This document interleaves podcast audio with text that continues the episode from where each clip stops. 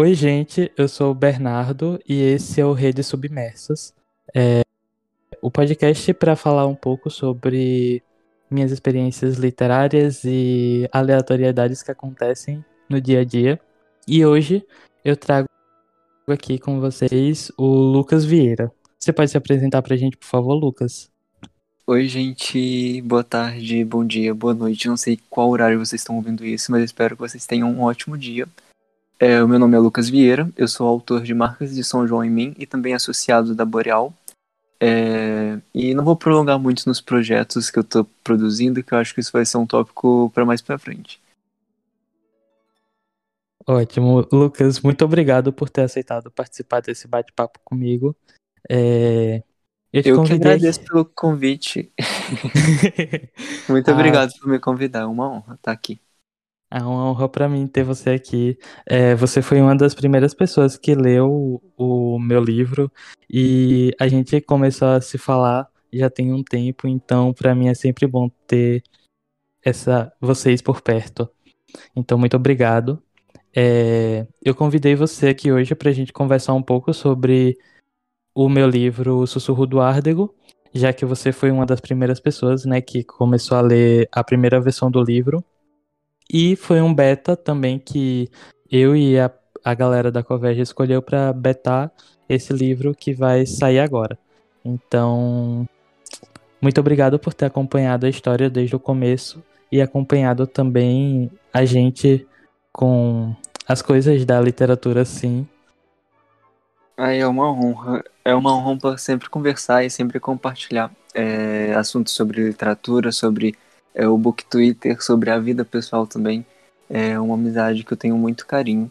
E é uma honra também ter sido convidado para ler a primeira versão de Sussurro do Árdego e acompanhar a evolução, o crescimento, o envolvimento com a editora Converge.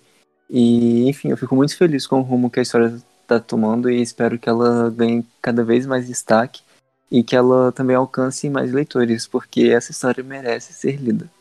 Oh, Deus, você é um fofo.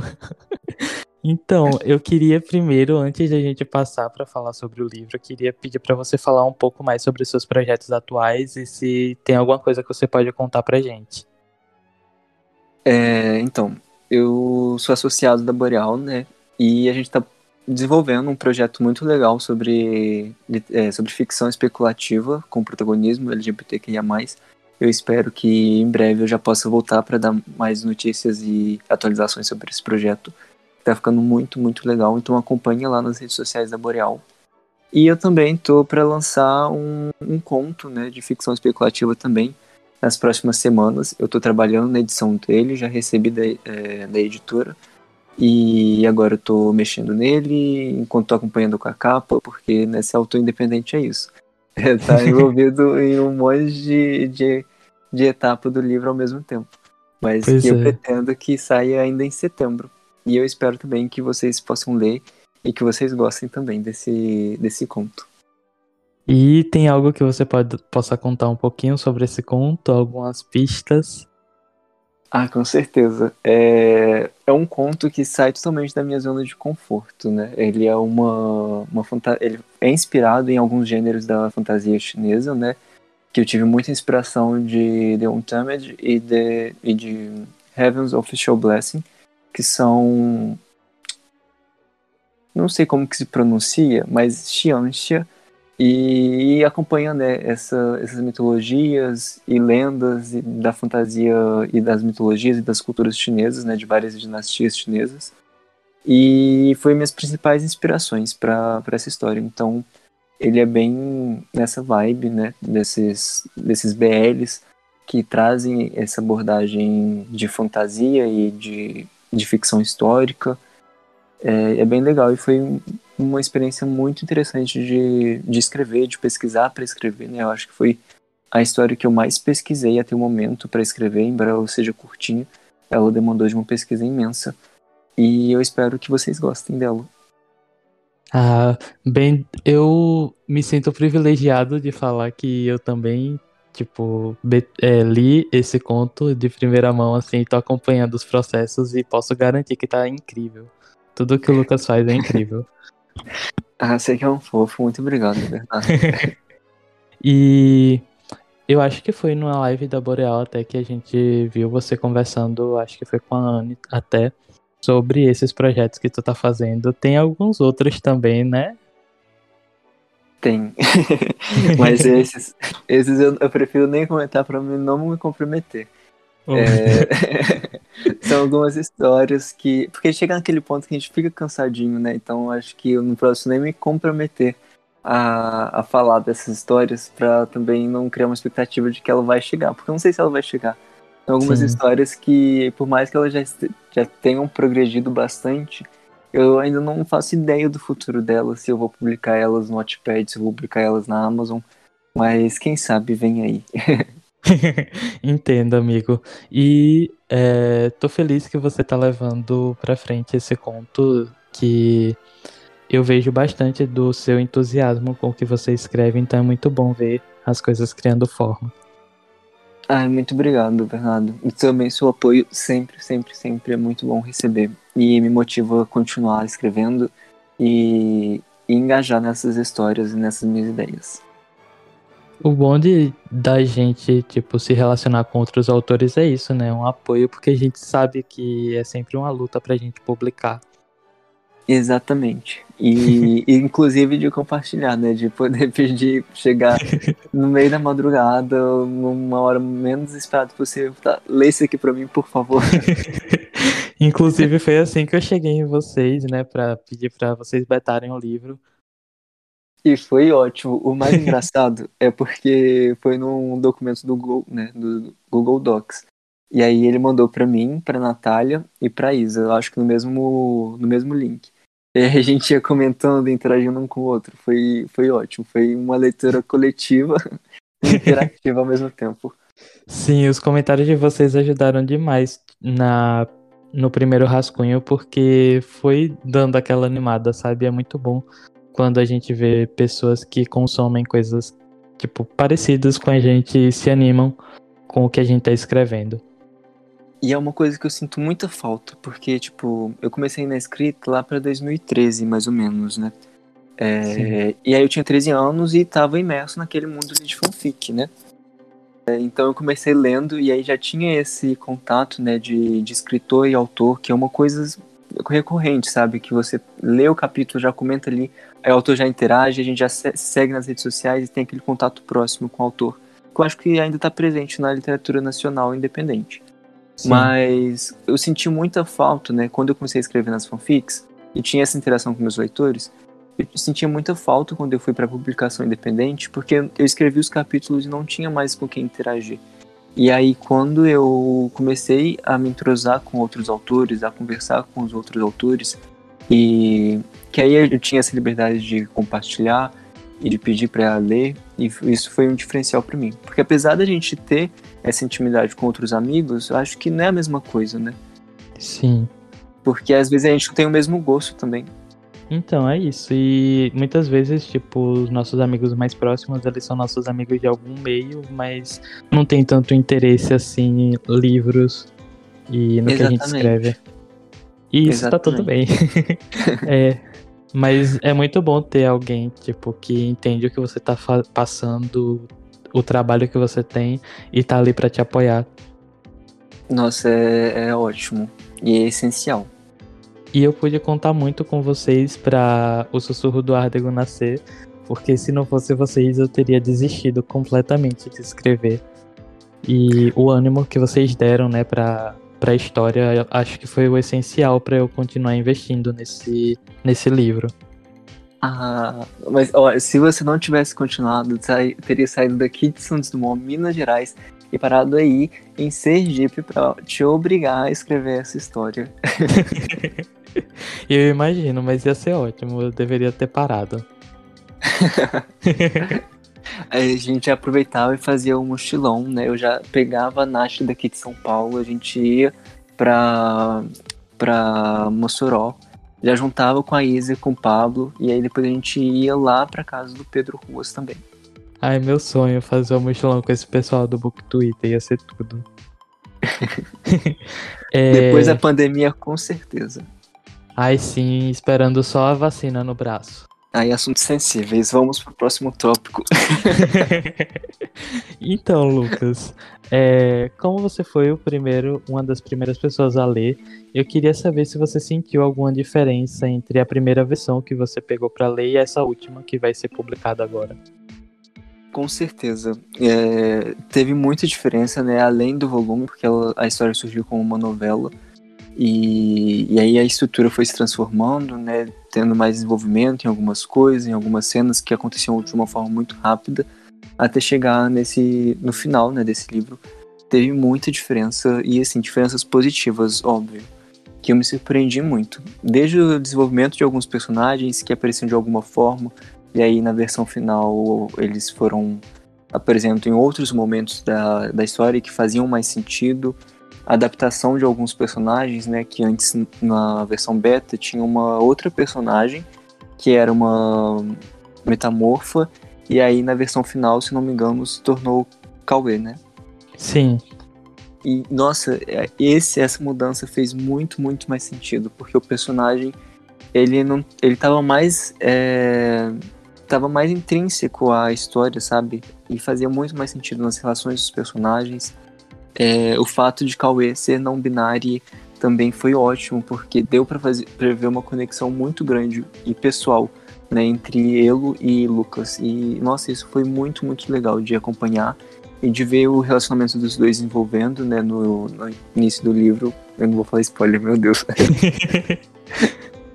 Mas, mas que foi dando muito volume, muito toque pessoal, sabe? De da gente sentir os personagens. E nossa, isso foi ótimo, foi muito, muito bom. Cada mudança que você vai fazendo é, foi um acréscimo enorme para a história. Fico feliz demais de ouvir isso, porque eu acho que durante essa parte da reescrita eu tava muito inseguro com as mudanças, porque tinha algumas partes que eu achava que funcionariam melhor daquela forma. Mas depois de passar pela leitura crítica e os comentários de vocês, é, eu fui percebendo que a primeiro rascunho tinha muitas pontas soltas, então acho que foi essencial passar por essa essa reescrita para poder aprofundar mais na história. Então fico feliz que você tenha gostado disso. E, e, e, na parte de escrever a gente sempre fica muito apegado, né? Porque a gente tem muitas ideias ao mesmo tempo e a gente quer colocar tudo ali. Mas tem vezes que, apesar daquilo ser uma ideia boa, não funciona naquele momento. Igual, por exemplo, eu gostava muito, muito, muito, muito do vilão calor. Como que é o nome? Calorimetria. Calorimetria. Isso. Isso, nossa. o vilão genial. E eu amava ele, amava a aparição que, que ele tinha na história ali. E que não foi pro, pra versão final, né? Mas, apesar de ser uma ideia muito boa, é, talvez não funcionasse naquele momento, mas não significa que ela deve, deva ser descartada. Tanto é que ele volta a aparecer no conto, né, da velocista atômica, mesmo que bem rápido. Eu ainda preciso ler os contos. eu tava segurando até agora, porque eu terminei de ler o livro hoje, nesse dia que a gente tá gravando esse podcast. Então eu tô, tô com a cabeça fervilhando aqui para tudo que eu tenho que falar. oh meu Deus.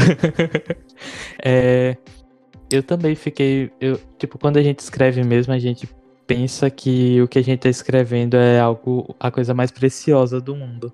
E é difícil abrir mão de cenas como a que, tipo, a gente pensa que vai ser a mais icônica, sabe? Nossa, demais, demais, demais. Você já teve que lidar com isso? Com certeza, né? Tanto quando estava escrevendo Coração Mecânico, apesar de quando eu escrevi Coração Mecânico, esse processo de edição foi um pouco diferente, né? Ele teve da parte da editora mesmo, mas não era algo tão intenso quanto eu vejo que é e que é necessário no momento. Mas quando eu escrevi Coração Mecânico, né, na, nas vezes que eu estava revisando o livro, eu percebi algumas coisas assim que eu tinha que mudar, por mais que eu estivesse muito apegado à, àquela cena. E Marcas de São João em mim também, eu percebi alguns detalhes, né, algumas formas de introduzir as cenas e alguns acontecimentos não funcionavam bem, por mais que eu quisesse muito que tivesse aquela cena. Por exemplo, eu queria muito que tivesse a cena do Léo e do Miguel andando de moto juntas, mas não cabia ali na história, sabe? Ficava muito aleatório quando eu, eu lia aquela cena. Eu tive que tirar. E principalmente agora com esse conto que eu tô, tô para lançar em setembro, que eu tive a quem fez a edição foi a Ana Chieta, né, a autora de Quem Matou Capitão Gancho. E, e assim, é coisas que a gente tem que parar de tratar aquela história como nosso filho, nosso queridinho, e, e ser um pouco mais rígido para aquela história funcionar, para aquela história chegar ali na versão final que os leitores vão, vão ler e vão comentar, enfim. Sim. Então, às vezes dói muito, mas é necessário passar a faca. É uma coisa que a gente trabalha bastante também, porque quando a gente está escrevendo, a gente tem que tentar chegar no potencial máximo né, da história. E às vezes muitas coisas não se encaixam nesse nessa imagem que a gente tem que ter do livro final. Então Nossa, acho. Com certeza. E eu tava vendo um comentário que a, a Natália fez no Twitter, a Natália Novikovas, que foi sobre esse negócio das pessoas pensarem que por ser mais novo, você não tem a capacidade de entregar um livro bom. Sendo que, na verdade, tipo, tem coisas que a gente escreve agora, com eu com 20 anos, por exemplo, que eu penso que não tá bom, mas depois de uma edição, de um trabalho de verdade no texto, acaba saindo algo realmente bom, porque foi trabalhado. Então, acho que escrita é isso. Exatamente. E assim, eu não concordo muito, né, com isso de, ai, não publica agora, não escreva a história agora, deixa amadurecer. Não, porque senão a gente sempre vai estar tá protelando, sabe, pra gente amadurecer, pra gente crescer, pra gente ter uma experiência. Eu acho que é essencial a gente escrever e botar a cara tapa. Quando, Exatamente. por exemplo, eu comecei a escrever Coração Mecânico quando eu tinha 15 anos, sabe? Eu não tinha metade da maturidade, da mentalidade que eu tinha hoje. Mas eu sei que se eu não tivesse escrito, não tivesse dado a cara a tapa para publicar, não tivesse procurado uma editora para publicar, não tivesse tido a experiência de publicação, eu não, taria, não teria essa mentalidade que eu tenho hoje, não teria essas percepções críticas. Então, óbvio que a gente tem que pensar muito bem no que a gente está publicando, no que a gente está produzindo e, e ter o, o potencial máximo de, de ser crítico naquilo, mesmo nossa capacidade no momento. Mas não é só frear, sabe? É, procurar como que a gente pode melhorar e qual que é o nosso melhor naquele momento. E dar, dar a cara tapa.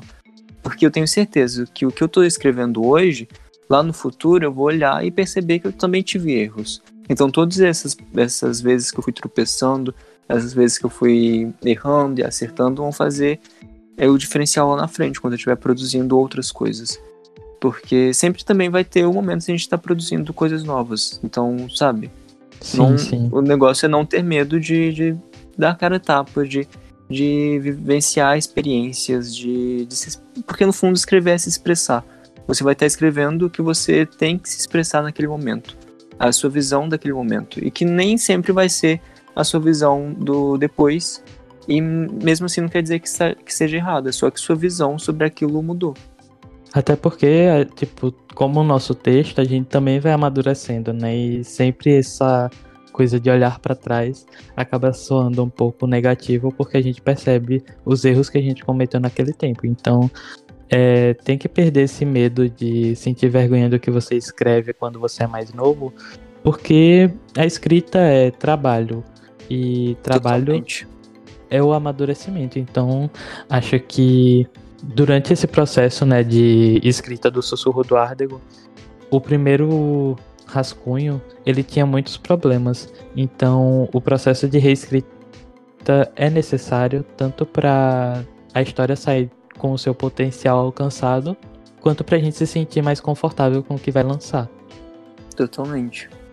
E é uma coisa que é óbvio também, né, que eu falo isso de a gente não ter medo de botar a cara tapa, mas que a gente tem que ter na nossa cabeça que escrever um livro não é só escrever aquilo ali e publicar, né? Que a gente tem que ter esse, principalmente quando a gente fala do meio comercial, né? No, no caso do mercado literário, seja independente ou não, a gente tem que lapidar porque a gente está tratando aquela expressão ali como um produto agora. Então ela não é só uma vontade de escrever, como é, por exemplo, se eu estivesse escrevendo uma fanfic, que eu não preciso ter tanto, tanto cuidado, né? Tipo, de uma forma mais exigente para que saia um produto redondinho, né? Óbvio, nas minhas capacidades, deixar aquele produto redondinho. Então, quando a gente fala de, de escrever comercialmente, apesar da gente não ganhar tanto com isso, Triste. A gente, a gente sempre tem que ter esse olhar de que a gente também não é tudo isso e óbvio que vai ter erros, mas alguns erros a gente pode, a gente é capaz de perceber, de, de arrumar, de procurar alguns meios, seja procurando investir em um revisor, numa leitura crítica, numa leitura sensível, é, e no nosso próprio trabalho né, de, de reler e reescrever, adquirir olhar crítico para saber o que, que, a gente pode cortar naquela história, o que está faltando naquela história. Mas óbvio que a gente sempre vai respeitar o nosso limite daquele momento. Porque a arte também é uma coisa, sim, de momentos, né? É, como que fala? Eu esqueci o nome. Não vou lembrar do nome agora, mas é uma, mas é uma coisa de momentos. O que é feito agora não pode ser feito. Se for feito depois, vai ser uma coisa totalmente diferente. Sim, então, sim. Então a gente também tem que levar isso em consideração, né? E respeitar. Eu acho que isso é o fundamental. E também tem esse muito desse negócio do público de que nos consome. A gente tem que conhecer esse público e tentar tipo, trabalhar para alcançar esse público. Óbvio Totalmente. que é sempre bom. É sempre bom estourar a bolha e ver outras pessoas de outros, outras bolhas consumindo a gente, mas é, trabalhar e ser responsável principalmente com aquele público que a gente quer atingir, porque é ele que vai nos consumir, eles que vão nos consumir. Sim, com certeza é fundamental, porque também não adianta a gente ser ambicioso de fazer uma, uma coisa né, comercialmente, de, de atingir outras áreas da bolha, atingir outros públicos, se a gente não está mantendo aquele público que consome a gente, que vai ajudar a gente na, na divulgação de um material. Então, quando a gente fala assim comercialmente, a gente precisa ter esses dois pesares assim, né? E saber Sim. balancear bem. É, e esse negócio também de, tipo, trabalho no texto, a gente não faz isso sozinho, né? Tem pessoas que trabalham com a leitura crítica, como é o caso da GG Diniz, que fez a leitura crítica do Sussurro do Árdego, pessoas que fazem a revisão, como foi o caso da Ju Medina, que fez a revisão do livro, e os betas, principalmente, que são eles que vão ler com a visão de leitor. E falar se as coisas funcionam na história, tipo, como um leitor mesmo. Então, acho que tudo isso, todos esses conjuntos são o que fazem um texto, não só o autor sentar a bunda na cadeira e escrever. Totalmente. E eu até entendo que às vezes a gente não tem uma condição financeira de investir nisso, né? É, por exemplo, e a gente não tem que limitar, falando assim, olha, você não tem dinheiro para investir nisso, então você não pode escrever mas é procurar os meios que são possíveis para você escrever. Eu acho que isso Sim. que é o, o, essencial. Às vezes, perguntar a algum professor, né? Por exemplo, eu estava no ensino médio, a primeira vez que eu escrevi um livro, eu pedi para um professor dar uma olhadinha nele. É um livro não, né? Eu escrevi uma historinha curtinha, eu pedi para um professor para dar uma olhadinha. E aí o professor super topou, também tinha uma relação boa com esse professor. Então, é, sabe, eu acho que é procurar pelo menos o que é possível, sabe? O que está dentro do possível para você, para ajudar também a, melhorar uma história. Seja às vezes pedindo algum favor para um amigo seu próximo, né, que, que possa fazer alguma coisa. Eu acho que a gente também deve considerar isso, sabe? Sim, sim. Eu, principalmente quando a gente está no início, ali, igual eu usei o exemplo né, de estar no ensino médio, porque eu comecei a escrever no, quando estava nem no ensino médio, estava no ensino fundamental, então não tinha norte para nada. Nem, nem tinha condição de tirar dinheiro do meu próprio bolso, que eu nem tinha para investir nisso. Então, é isso que eu falei, é procurar o que está dentro do seu possível no momento. Mas não deixar de trabalhar nisso, porque você também está lidando com o público. É, essa questão financeira sempre pesa, principalmente para o autor independente, que tem que lidar com revisão, é, edição, preparação de texto, leitura crítica sensível, capa. Então, com esse livro, eu não tinha dinheiro para pagar uma revisão, mas eu trabalho com ilustração, então eu fiz esse, essa troca, sabe? É, eu paguei uhum. a minha revisão com ilustrações. É, quando a gente não tem essas condições e a gente está inteirado com pessoas da, do nosso meio, a gente pode encontrar outros jeitos de acessar esses esses serviços. Inclusive tem muita gente no Twitter que abre agendas sociais para pessoas Sim. que não têm condição. Sim, Então, acho- isso é uma ajuda gigante. Sim, sim, é muito legal e, tipo, tem questões também como a associação na, na Boreal, né? Que vocês se apoiam muito com os, os projetos individuais de vocês. Então, acho que esse negócio de você estar junto com a galera que escreve e trabalha com produção literária já te ajuda muito a acessar esses serviços de uma forma mais, mais acessível. Sim, e aí eu fico. Não posso falar palavra, porque eu não sei se pode falar palavrão nesse podcast, mas eu fico da vida quando, quando os autores começam a achar que é uma competição ali dentro. Gente, não é uma competição, a gente tá aqui para se ajudar, a gente tá aqui lutando pro mesmo objetivo, né? Então bora se ajudar, bora é, ajudar o outro a chegar no seu máximo e, enfim, é Pois sobre isso. Porque todo autor nacional ele já é tipo mal visto. Todo, todo mundo tá começando do zero. Então, se a gente começar com esse negócio de competição, a gente nunca vai sair desse, desse status, sabe? De que a gente tá embaixo dos autores gringos. Totalmente. É, agora vamos falar um pouquinho sobre o Sussurro do Árdego. E eu queria te perguntar também sobre o que você achou do livro, dos personagens e da história em si. Eu vou começar falando do prólogo, porque, meu Deus. a primeira vez que eu li o livro, aí tá belezinha lá, né? O prólogo, as super-heroínas, né, se apresentando lá, fazendo seu trabalho, novata. Aí quando vê, uma bomba explode na minha cara. Meu Deus. e, enfim, é um, um prólogo assim que já chega com os dois pés na porta.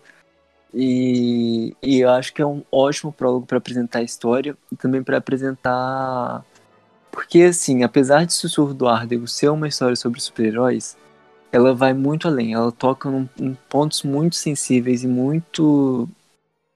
sensíveis mesmo, sabe? De que é uma situações reais ali que a gente passa, sabe? De, de relacionamentos abusivos, de manipulação. E, enfim, eu, assim, eu acho que isso enfim, eu não vou falar muita coisa porque eu quero que vocês, que vocês sintam essa bomba explodindo na cara de vocês. Mas agora, pra falar do prólogo, eu tenho muitas perguntas na minha cabeça. Pode fazer. Uma coisa que eu fiquei pensando foi. Aí, se eu falar o que acontece no prólogo, é spoiler.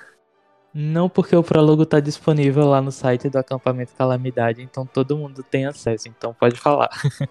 Então é isso, ó. Se vocês ouvirem esse podcast antes de ir lá ler todos os conteúdos exclusivos e disponíveis no site do, da editora Converge, na página do Acampamento Calamidade, é problema de vocês.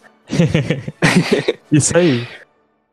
Porque, assim, né, quando no prólogo, a Calamidade ela saiu do acampamento já tem pouco tempo, né? Ela tá iniciando ali na sua carreira de herói. Isso.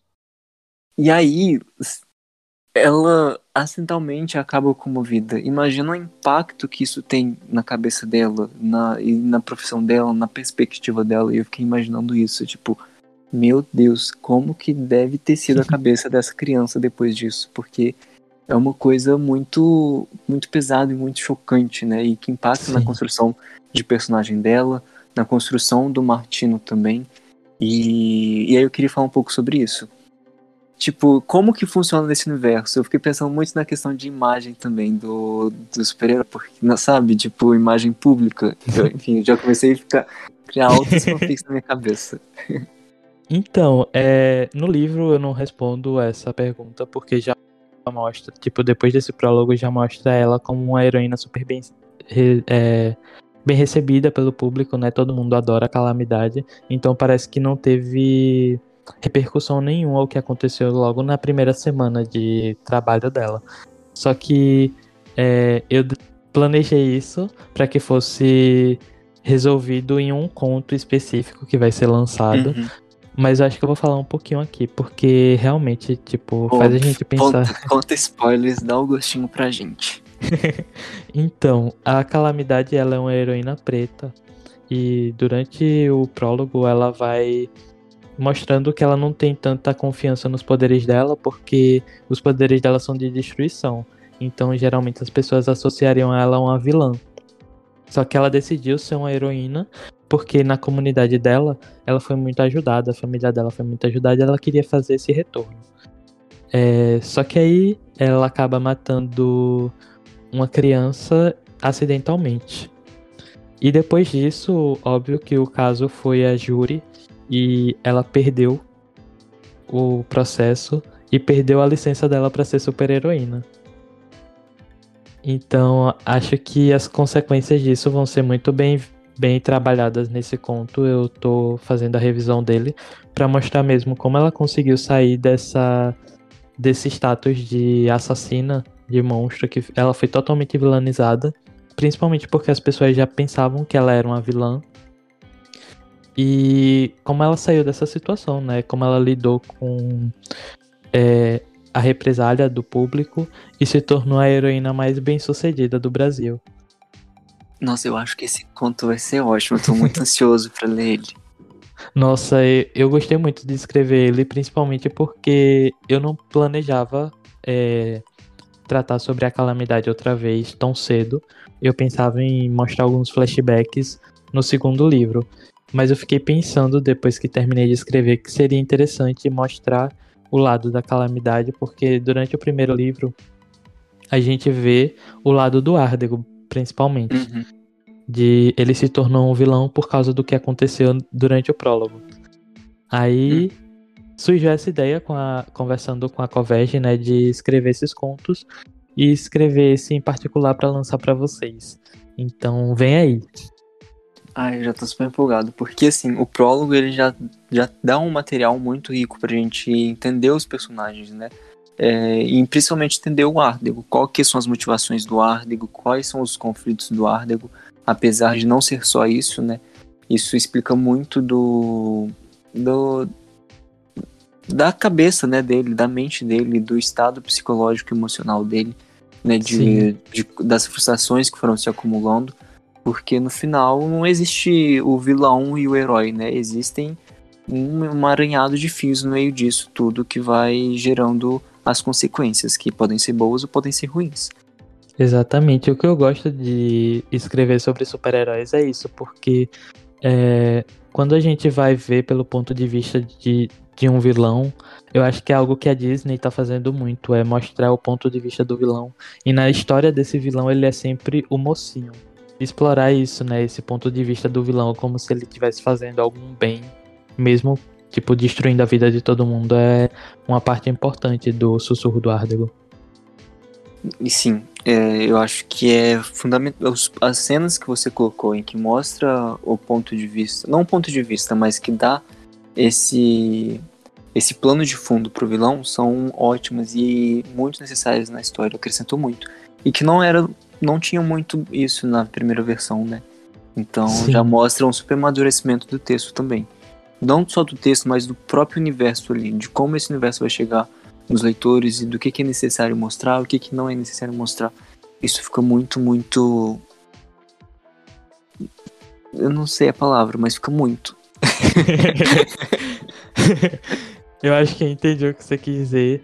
E muito obrigado também, porque, tipo, eu devo muito desse amadurecimento a vocês e você acho que foi a pessoa que tava lá dando esses comentários mais críticos também durante o primeiro rascunho. Então, basicamente, tudo isso não teria sido alcançado sem os apontamentos de vocês também. Ai, muito obrigado. como eu já disse antes, foi, é uma honra. Eu tava assistindo e fazendo parte também dessa história e de como ela vai crescendo.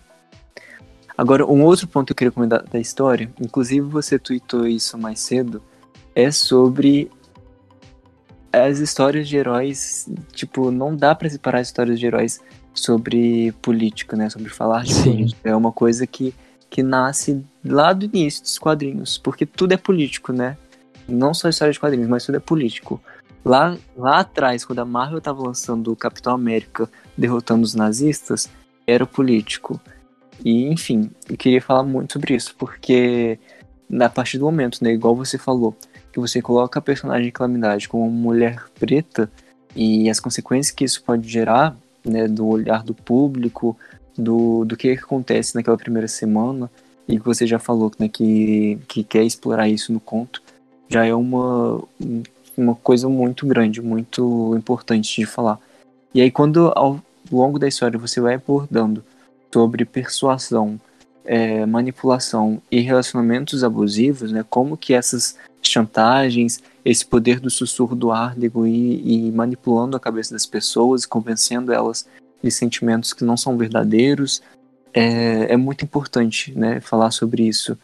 E, e é muito interessante como você coloca essa história, né, que são protagonizados por personagens adolescentes, pré-adolescentes, mas ela tem uma visão muito madura e muito muito real e muito pesado sobre esse assunto.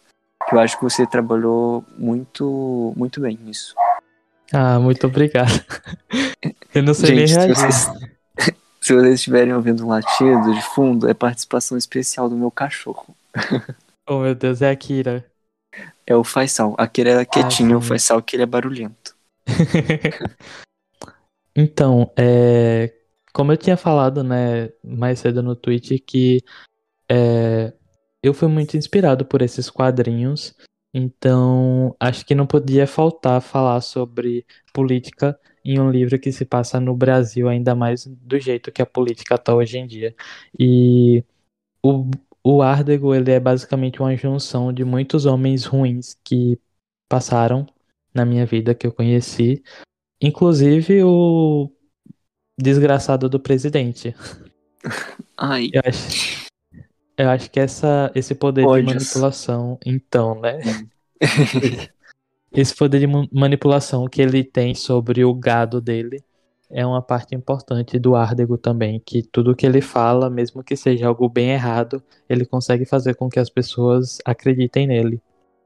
Inclusive, o poder dele me lembra muito o do vilão de Jessica Jones, que a Netflix adaptou. Eu esqueci o nome dele agora, mas me lembra muito disso. E porque o poder dele é controlar os outros, né? Ele fala e os outros fazem, mas é uma forma muito diferente do Ardego.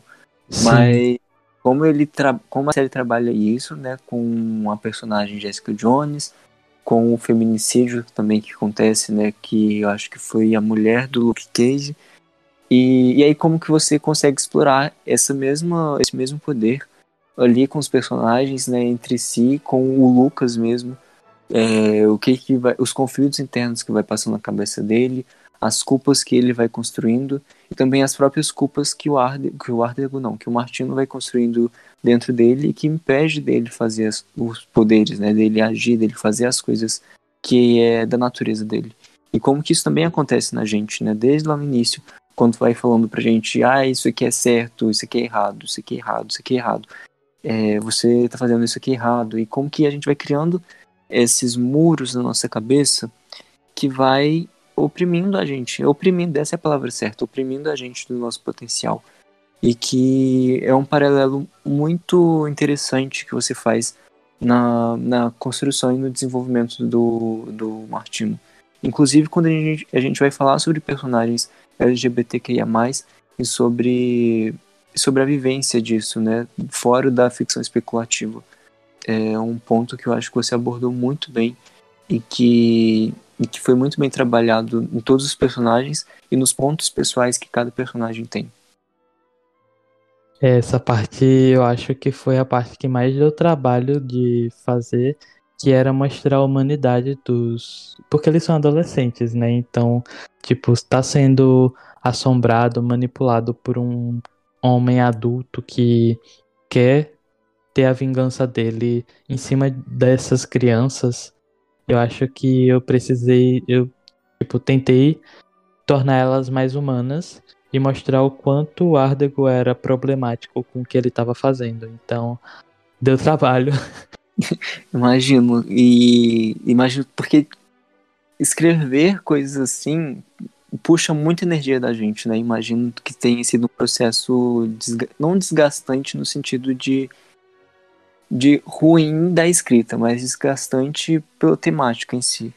Sim, sim. Quando a gente tá escrevendo um, tipo, uma cena que é pesada, e geralmente isso consome muito do nosso humor também. Porque a gente tá passando a viver a vida daqueles personagens enquanto escreve. Eu pelo menos sinto isso. Não sei se você sente. Não, comigo também é assim. É, o trabalho de escritor pega lá um pouquinho no, na, no teatro, né, na atuação, que é a gente Sim. tentar interpretar esse personagem e ver o que que é possível pelos olhos dele, que, que pelos pelas morais dele, pelos limites dele. Então, quando a gente pega isso e coloca numa situação pesada assim, é, é um desgaste emocional muito grande, né, mental ali da gente colocar essa, carga na gente e, e pensar de acordo com aqueles sentimentos. Sim, e eu acho que é bem isso mesmo de trabalho de teatro, porque é como se a gente estivesse se colocando nessas situações e é sempre difícil, principalmente quando a gente está retratando coisas sobre LGBTfobia e tal, mesmo que uhum. de forma implícita, porque é algo que a gente sofre, então a gente meio que se aproxima ainda mais do que tá escrevendo, né? E é em primeira pessoa ainda, né? Então a gente tá falando pelo personagem. A gente não é um observador que tá contando o que acontece ali, que ainda assim exige muito, exige muita energia. Mas a gente é, é, aquele personagem, a gente é a voz daquele personagem falando. Então é um trabalho que, que precisa de muita energia e de preparo também pra gente, né? Inclusive eu queria saber, tipo, quando você está escrevendo uma história que tem essa, esse lado mais pesado, você geralmente prefere tipo tratar essas cenas por uma perspectiva narrador-personagem ou narrador-observador mesmo? Ah, eu acho que depende muito da história. Eu, para falar a verdade, eu prefiro ultimamente, né? Eu tenho tido uma certa preferência em escrever em terceira pessoa, mas porque eu fico com um certo medo de, de porque eu gosto de escrever muitos personagens, né? Então fico com medo de não conseguir colocar muitas. de não ter essa troca de, de perspectiva que seja impactante na leitura do leitor, sabe? Dele, de parecer que é a mesma narrativa. Então eu tenho uma certa preferência de escrever em terceira pessoa. Apesar disso, é, acho que todas as minhas últimas obras que eu escrevi, publicadas ou não, foram em primeira pessoa. O Coração Mecânico foi em primeira pessoa, e aí lá eu tinha dois personagens. Marca e São João em mim foi em primeira pessoa. Aquela história de piratas que eu estava escrevendo, mas é um Sim. projeto mais pessoal, foi em primeira pessoa. Então eu já nem sei mais o que, que eu prefiro escrever.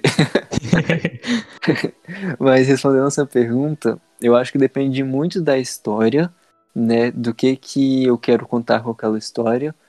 E, e qual que vai ser o significado da forma como a mensagem vai chegar, sabe? Tipo, essa, pensando que essa temática mais pesada seja um arco muito importante na história, desde o início eu já começo a pensar: será que vai ser mais impactante eu contar em primeira pessoa? Ou será que pode ser mais viável contar em terceira pessoa porque eu vou conseguir explorar coisas que estão além das, da perspectiva do personagem? E aí eu fico pensando nisso antes de estruturar uma história. Mas é óbvio, quando aparece em, cenas específicas que eu não posso depender de controlar a forma como uma história toda vai ser narrada, aí eu preciso me adaptar, né? Porque Sim. óbvio que contar em, em, primeira pessoa é muito mais marcante, porque a gente sente a dor que o personagem tá, tá vivendo, mas em terceira pessoa não quer dizer que seja menos marcante. Eu acho que só precisa ter um olhar mais agudo de como a gente vai contar aquela história. Que às vezes também não é a perspectiva do personagem que vai abordar toda a dor, né? Tem coisas Sim. que o personagem não vai perceber, mas ele vai estar tá sentindo. Eu, pessoalmente, acho muito desafiador escrever em terceira pessoa exatamente por isso. Eu sinto que eu, eu como escritor, não vou conseguir passar uma emoção sem estar tá sentindo ela, sabe? Só observando. Entendo muito. Mas eu acho que realmente, tipo, em muitos quesitos, escrever um livro em terceira pessoa às vezes é melhor a depender da história. Sim. Por exemplo, quando eu escrevi Coração Mecânico, ele é, ele é, são duas pessoas contando, aí tem um plot que liga essas duas pessoas, né? E é tudo em primeira pessoa. Mas aí quando eu comecei a escrever a continuação, que nunca chegou à luz do dia e, e eu já estou com medo se algum leitor de Coração Mecânico ouvir esse episódio. Oh, meu Deus. quando eu comecei, quando eu escrevi a continuação, eu já tive que mudar muito porque era um, eu estava tratando de vários personagens. E aí eu percebi que tava ficando cansativo, sabe? Tipo, trocar o ponto de vista toda hora. É, tava ficando, ficando cansativo de ler e de escrever para mim, porque toda hora eu precisava interpretar uma personagem diferente. E aí eu tive que passar ele tudo pra terceira pessoa. E aí, tipo, funcionou melhor em terceira pessoa para aquela história ali. Então acho que a gente tem que ter esse ponto crítico também de, de entender a mensagem que a gente quer passar e o que, que vai beneficiar essa mensagem. Sim, uma coisa que eu tive dificuldade na escrita do Sussurro do Ardego foi isso mesmo, de ficar trocando de ponto de vista, porque são três narradores personagens diferentes. Eu acho que o que mais me pegou foi o pensamento de que nenhum deles tinha uma voz única, sabe? Que parecia que todos eram o mesmo personagem, só que com nomes diferentes. Esse é um medo. Eu acho que você fez muito bem é, com os personagens, tratando os personagens, porque para além da, da forma escrita, né, de como ele está contando e da visão dele, eu acho que tem muito do contexto da, do universo daquele personagem, né? Pensando assim que cada personagem tem um universo diferente.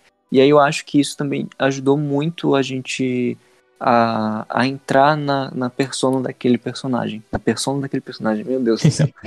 Mas Não, entrar muito na, naquela, na visão daquele personagem. E eu acho que você explorou muito bem a potência de cada personagem, é, como cada personagem estava sentindo aqueles acontecimentos e Aí tava com o terceiro ponto, mas eu esqueci também, porque eu comecei a pensar outra coisa.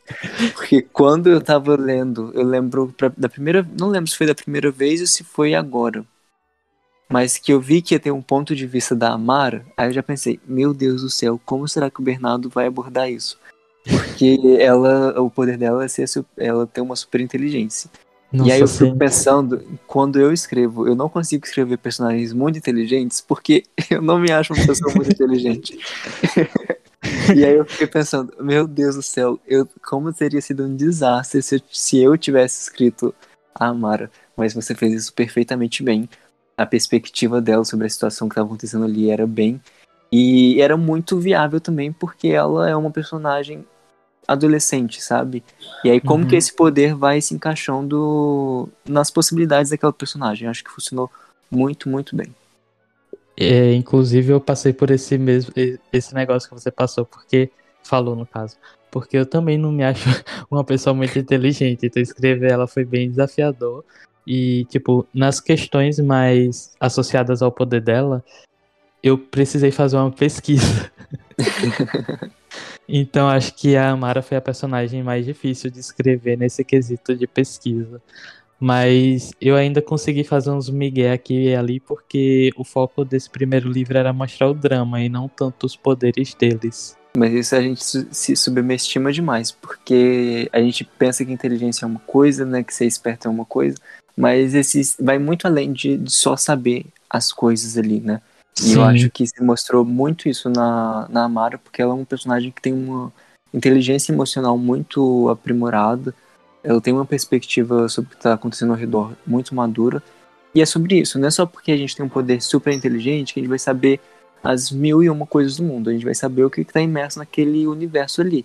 E eu acho que você explorou isso muito bem na Amara, porque ela é inteligente e ela tem esse, esse essa inteligência aflorada dentro das possibilidades dessa personagem do que, que ela, ela, está limitada a conhecer. Então acho que você fez isso muito, muito bem. E eu acho que a construção dela tá bem legal. Inclusive também tem uma parte do livro que eu falo sobre os poderes dela que é, acho que foi o Martino, é Cauê que pergunta os poderes dela são os computadores. E ela fala que não é bem assim. Foi, eu acho que foi o Martino que, não, foi o Cauê que fala isso. Aí, tipo, geralmente quando a gente pensa em inteligência, a gente pensa nesse negócio, né, de ciência e tecnologia, e realmente não é só isso. Acho que o amadurecimento e a forma como lida com as coisas que estão acontecendo ao redor faz parte da inteligência. Totalmente. E eu acho que foi muito legal como você explorou isso nela, sabe? De desprender ela só desse, entre aspas, estereótipo de tecnologia, de ciências exatas, essas coisas assim. Que você uhum. foi além disso. Isso foi muito legal. Eu tô com medo do pessoal achar que eu só te chamei pra ficar puxando o saco do meu livro. eu não tenho culpa se eu gostei do seu livro. Seu livro é muito bom. Comprem Acampamento do Arden, é Acampamento Calamidade. Já tô fazendo aquela versão negativa do, livro. Mas é, eu só, só passando para lembrar aqui que, tipo, o Lucas ele teve um trabalho muito importante na escrita desse livro.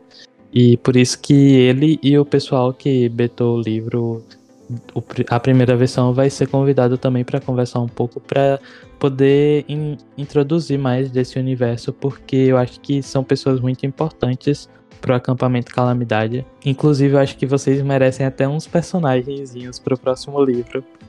Ai, ó, nossa, eu, eu, já quero, já quero estar presente nesse acampamento do Arden. Gente, eu amo muito essa história, essa história é tudo para mim. E não é só puxando o saco, tá, gente? Eu realmente gostei muito desse livro.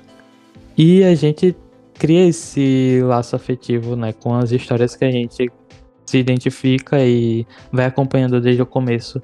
Tipo, a história dos piratas. demais, demais. É, é, muito. Sei lá, eu fico orgulhoso, sabe? De ver, meu Deus, aquela criança que eu, que eu peguei no colo, já tô dando os primeiros passos. É exatamente esse sentimento. Aquele Sim. texto que eu vi lá no rascunho já tá. Já, tá, já encontrou uma editora, já tá, sabe, já tá criando vida ali, já tá virando um livro que vai chegar para vários leitores. Isso é muito legal de acompanhar. Inclusive, é muito legal de ter é, autores amigos por causa disso. Eu fico muito Sim. orgulhoso de ver os trabalhos dos meus amigos criando, assim, vida e saindo andando pra tudo quanto é lado, é tudo.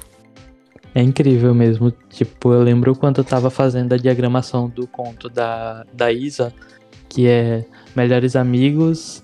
Nosso nome é muito longo, eu não vou conseguir lembrar, perdão, Isa. Melhores Amigos, etc. Isso, e tipo, enquanto eu tava fazendo a diagramação, eu tava lendo, né? Eu fui me aproveitando mesmo.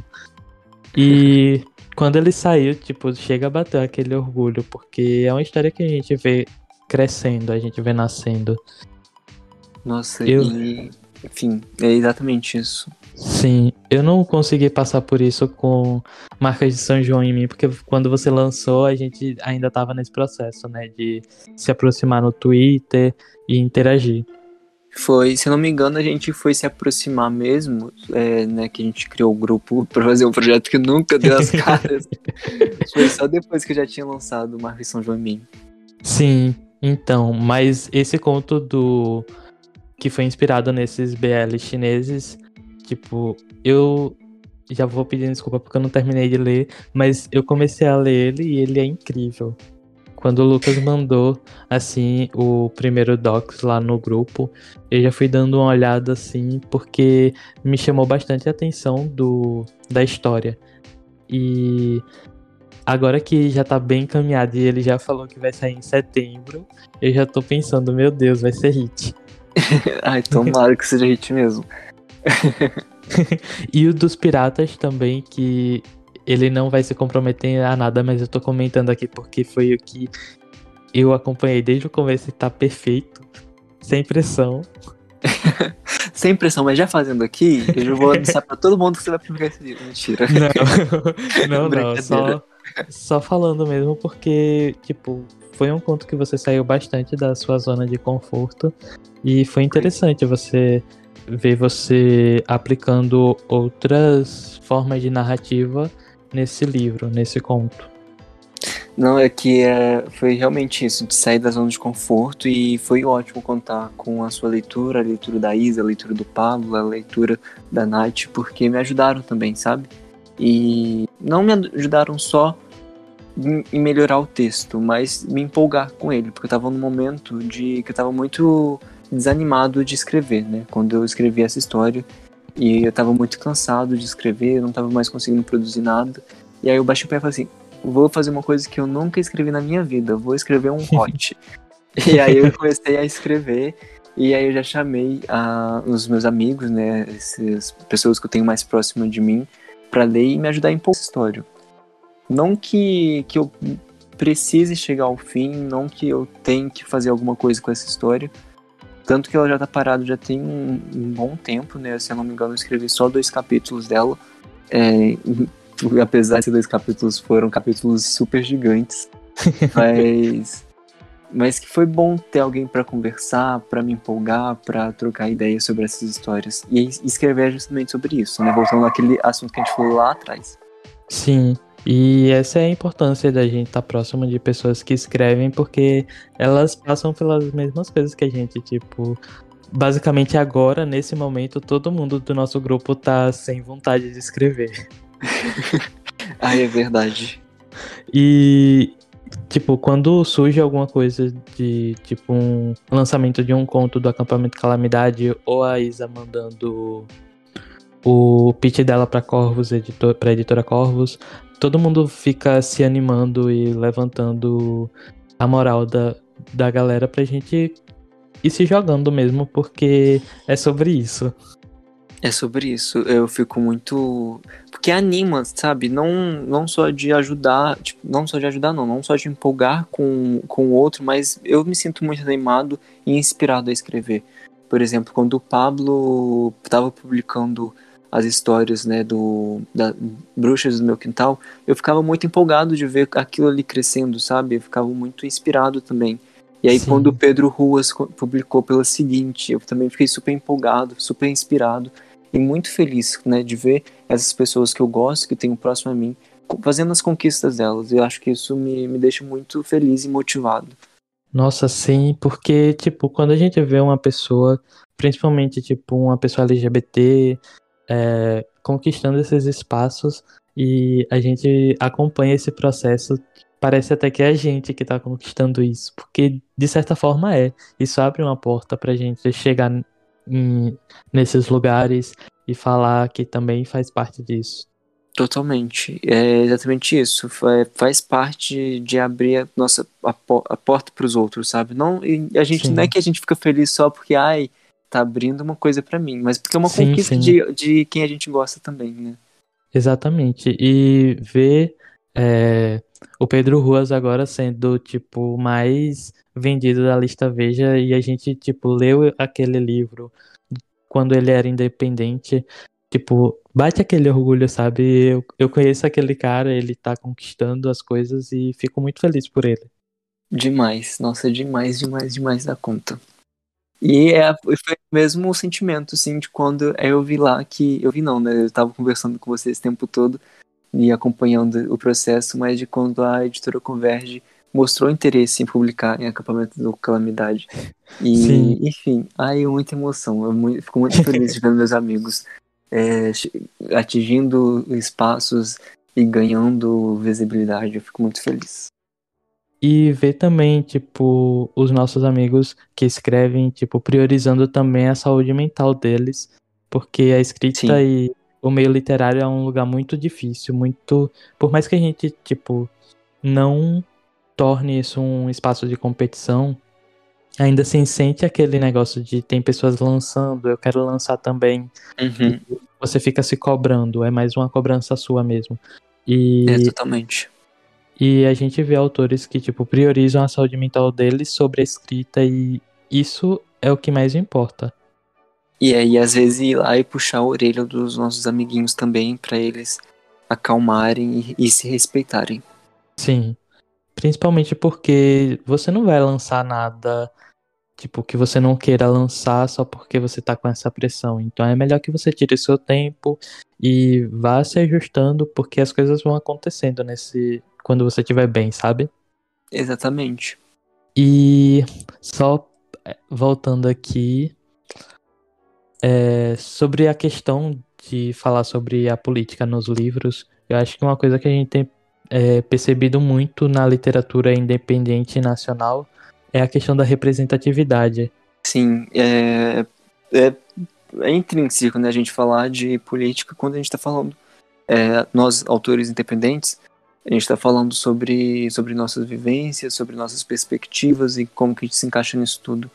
Porque, Sim. pelo menos, não sei com outras pessoas, mas comigo com certeza. Eu comecei a escrever histórias, é, no geral, né, falando assim, mais, bem mais no geral, porque eu queria contar aquelas minhas perspectivas e o que eu pensava, o que eu sentia sobre as coisas. E, e não tem como é, desencaixar a política disso tudo, porque a política está preso nisso, né? Em como eu vivo, em como eu me sinto representado, em como que eu quero me ver nas coisas que eu estou lendo, que nas coisas que eu estou assistindo, nas coisas que eu estou consumindo. E, e aí eu percebo o mercado independente, pelo menos o meio que eu estou inserido no Twitter, muito com essa energia e essa força também. E é muito legal ver esse cenário mudando, né, por essas pessoas e, e, e trazendo histórias cada vez mais diversas, é, tratando de assuntos que antes não eram tratados, que antes eram escondidos, que eram feitos de uma forma indireta, porque às vezes a gente não tinha liberdade de falar sobre esses assuntos e mostrar esses personagens na literatura, muitas vezes por medo né, de, de não ser vendido, muitas Sim. vezes por medo de, de não ser um assunto, é, não vou falar comprado, mas nem exatamente comprado no sentido financeiro, mas de assunto engajado mesmo. Então, quando eu vejo páginas tipo. É... Ai, agora Cadê? fugiu todos os nomes da, de páginas. O Cadê LGBT? Isso, Cadê LGBT, o Afro Literário. É, vendo esses movimentos, não só movimentos, mas vendo essas pessoas se reunindo para engajar nas histórias delas, escrever histórias sobre elas, sobre essas vivências, sobre esses assuntos que são importantes para si, é, dá esperança e dá um fôlego pra gente, né?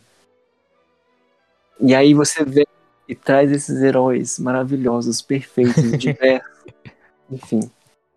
É sobre isso, é sobre a gente criar esse lugar de acolhimento para as pessoas, porque a arte, ela é política e ela é uma expressão da sociedade. E quando a gente está se expressando com trazendo personagens que fazem parte do nosso dia a dia, é muito mais bonito do que você entregar um livro sem representatividade nenhuma, porque não faz sentido isso. Você não vive em um mundo sem representatividade, porque você vive com pessoas reais, sabe? Uhum, totalmente. E eu acho que foi daí que surgiu é, essa vontade de fazer uma literatura com representatividade, que surgiu a Midas. Ai, Midas perfeitinha demais. Inclusive, você participou da, da primeira edição da Midas com o conto Três Luas de Artemis. E todo mundo tem um carinho muito grande por esse conto, porque, tipo, também foi algo que te tirou da zona de conforto e foi algo que apresentou a mitologia grega de uma forma bem diversa. Você pode falar um pouco? Com certeza. Eu acho que esse ano foi o ano que eu mais saí da minha zona de conforto em questão de escrita, né? De, não só de escrita, mas de contação de história no geral. É, e tudo começou lá no início com Três Luas de Artemis, lançada pela Midas Revista no iníciozinho do ano. É, eu escrevi Três Luas de Artemis no ano passado, né? Mas foi uma coisa que totalmente saiu da minha zona de conforto, porque eu explorei é, dois gêneros que não eram muito, que eu gostava muito de consumir, mas tinha muito medo de explorar, que era, esqueci o nome agora, mas fantasia e space opera, né, ópera espacial. E que eram gêneros que eu nunca tinha, fantasia até tinha explorado bem entre aspas em coisas que eu não tinha publicado, um pouquinho em Coração Mecânico, mas nunca foi desse nível, dessa forma como Três Luzes de Artemis, que que é a forma como que eu abordei esses dois, esses três gêneros, não, esses dois gêneros. Já tô ficando um pouco confuso, pera aí. Tudo bem. Esses dois gêneros em uma história foi uma coisa que diferente para mim, né? Na história eu conto sobre três, na verdade dois caçadores, né, de recompensas que eles acabaram de furtar um cajado é, de uma super, de um super governo espacial e esse cajado é o cajado de Carontes, que ele é um cajado de uma mitologia né, antiga, que foi inspirada na mitologia grega, que ele traz as pessoas de volta à vida, ele é capaz de, de, de fazer com que as pessoas é, atravessem universos e realidades diferentes. Então, tem aquele cenário de, de espaço, né, de naves e asteroides, mas também tem esse fundinho da mitologia, e mais pra frente no conto a gente vai vendo é, as caçadoras de Artemis, né, a própria Artemis, então foi super legal, interessante explorar isso. E eu acho que a Mida surge justamente nessa proposta, né, de trazer essas histórias com representatividade e falar sobre essas ficções especulativas, porque às vezes a gente, quando a gente pensa né, em histórias LGBTQIA+, é, a gente vai muito para o contemporâneo, né, para aquele young adulto contemporâneo, igual Marcos São Germain, falando sobre a vivência ali, num universo pequenininho, é, sobre relacionamentos românticos, mas vai muito mais além disso. E, inclusive, a Associação Boreal também surge nesse mesmo propósito, né? De Sim. trazer essas narrativas de ficção especulativa para o universo fantástico. Porque, porque é impossível, porque a gente passa a infância inteira se imaginando. E, e aí vem, vem a mídia das revistas, não só a mídia das revistas, mas outras também vêm né, com esse propósito. Mas ver esse movimento de revistas é, e de autores e de associações trazendo essa pauta é muito importante porque a fantasia fala muito sobre as nossas vivências também, fala muito sobre as nossas perspectivas, mas também fala sobre o que é possível, né? É sempre naquele e se. Sim. Então, é imaginar o nosso futuro diferente, é imaginar realidades diferentes, é ver gays cometendo crime, é ver bissexuais no espaço, é ver transgêneros conquistando planetas. Então é muito reconforto, é muito conforto, não, como que é a palavra? É reconforto. Enfim, isso é muito reconfortante ler essas histórias representativas permeadas de fantasia, sabe? Porque Sim. a gente passa a vida inteira só consumindo essas histórias de um mesmo modelo padrão e aí quando a gente vê essas histórias e vê a oportunidade de escrever elas, né, com as nossas próprias vozes, é um outro universo se abrindo. É, enfim, acho que é exatamente isso. É ver que existem outras formas e outras pessoas que podem viver aquelas histórias fantásticas, sabe? É, sim, E é muito, muito feliz ver como que isso tá ganhando, é, como que isso tá ganhando não, como que isso nasce no mercado independente literário, né? Principalmente quando a gente vai falar no Twitter, né? Que são o pessoal que está ao, ao redor de mim, que eu tenho muito contato, mas de ver a proporção que isso vai ganhando é, fora do independente. Por exemplo, com os, garoto, os garotos do cemitério atingindo a lista de mais vendidos da Veja também, que foi Nossa, o primeiro sim. livro escrito por uma pessoa trans e protagonizado por uma pessoa trans a entrar na lista, sabe? Então é, um, uhum.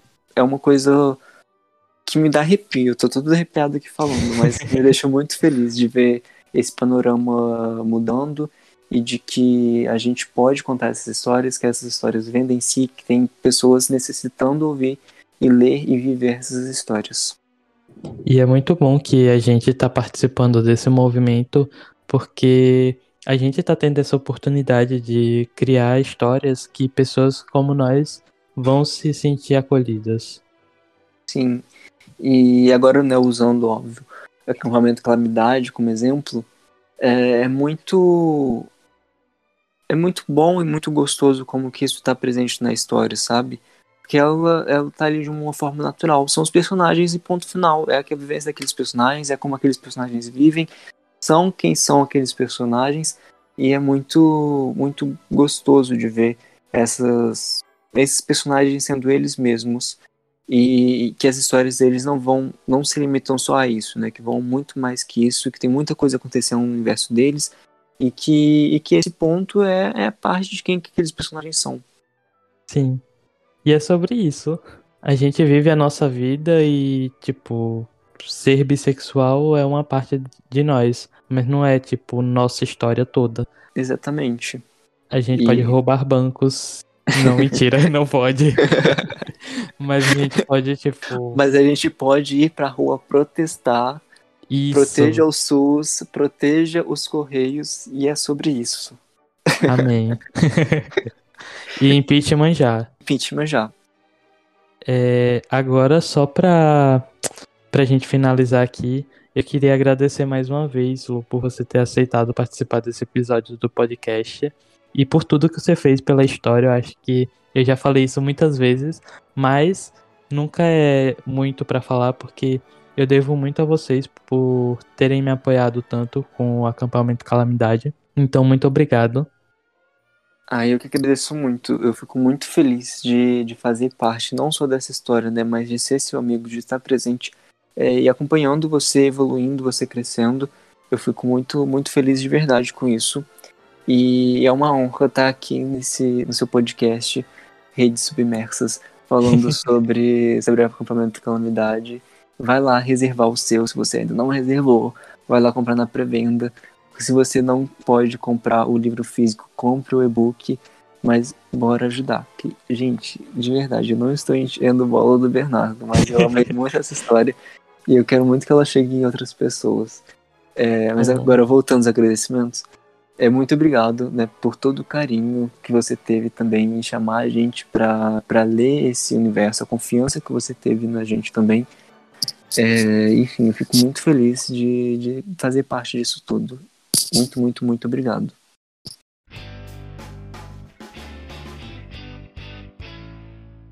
E a gente vai ficando por aqui. É... Na, no próximo episódio a gente vai trazer outras outras dessas pessoas que fizeram parte do acampamento Calamidade comigo e com o Lu. Então, muito obrigado.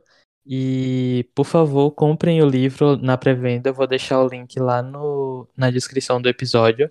E eu espero que vocês gostem desse livro, porque eu escrevi com muito, muita, muito carinho. E eu acho que é isso. Tchauzinho, gente. Até a próxima.